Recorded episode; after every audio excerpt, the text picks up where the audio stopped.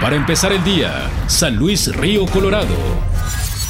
Buenos días, sábado 13 de julio, tiempo de la información con Mega Noticias, San Luis Río Colorado.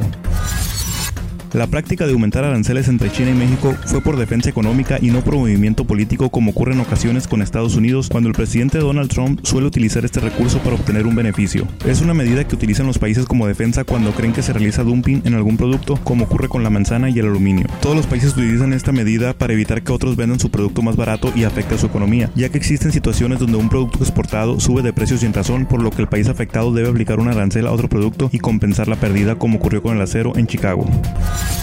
El regidor Marco Antonio Luna declara que solicitó una lista de funcionarios y empleados del ayuntamiento que tengan un préstamo actualmente. Comenta que al menos nueve regidores se encuentran pagando una deuda de este tipo al momento, situación que pudiera influir en la toma de decisiones para aprobar o no las propuestas que se ven en las sesiones de Cabildo. En las últimas reuniones los temas han sido aprobados por mayoría de votos, lo que pudiera deberse al compromiso que generan dichos préstamos. La imagen del regidor está muy devaluada en cuanto a las responsabilidades que tiene y las funciones que realiza, por lo que se gestionará una corrección en la ley de Cabildo para darle autonomía a los regidores.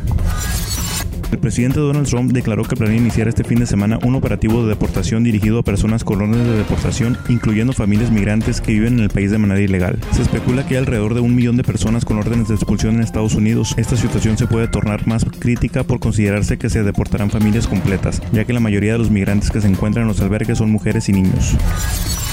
Recientemente el Congreso de Baja California aprobó la modificación constitucional para ampliar de 2 a 5 años el periodo de la próxima administración estatal con 21 votos a favor, por lo que Jaime Bonilla, quien ganó la candidatura en las últimas elecciones, gobernaría hasta el 2024. Por su parte, Arturo Bendaño, secretario de Morena en San Luis Colorado, comenta que está consciente que este tipo de reforma se debe hacer de acuerdo a la ley, por lo que será labor de los tribunales definir si esta acción está fuera de lo legal. Martín Ortega, consejero estatal del Partido Acción Nacional en Sonora, calificó de aberrante la situación en cuanto los diputados del PAN que aprobaron la modificación, considera que fue un acto de traición a la institución política.